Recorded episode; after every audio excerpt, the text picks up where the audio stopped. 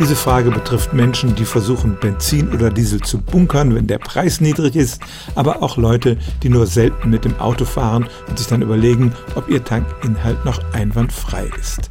Ich habe die Frage vor einigen Jahren für Benzin beantwortet. Im Tank lässt dessen Qualität tatsächlich mit der Zeit nach. Es finden chemische Umwandlungsprozesse statt und nach ein paar Jahren ist es wirklich nicht mehr sehr brauchbar. Das hat die Fernsehserie The Last of Us vor ein paar Monaten sehr korrekt wiedergegeben. Unter Luftabschluss dagegen ist Benzin sehr lange haltbar. Beim Diesel ist es anders, egal wie gut man den Behälter verschließt, in dem es sich befindet. Diesel zersetzt sich, weil da tatsächlich lebende Bakterien drin sind.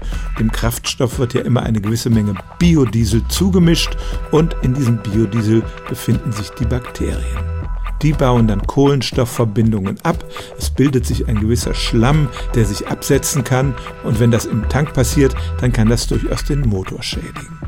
Also, wenn Sie einen Diesel fahren, dann sollten Sie sich darüber bewusst sein, dass der Kraftstoff nur ein halbes Jahr hält. Und wenn Sie Ihr Auto wirklich so lange stehen lassen wollen, dann sollten Sie den Tank vorher tatsächlich leer fahren. Stellen auch Sie Ihre alltäglichste Frage unter stimmtz.radio1.de.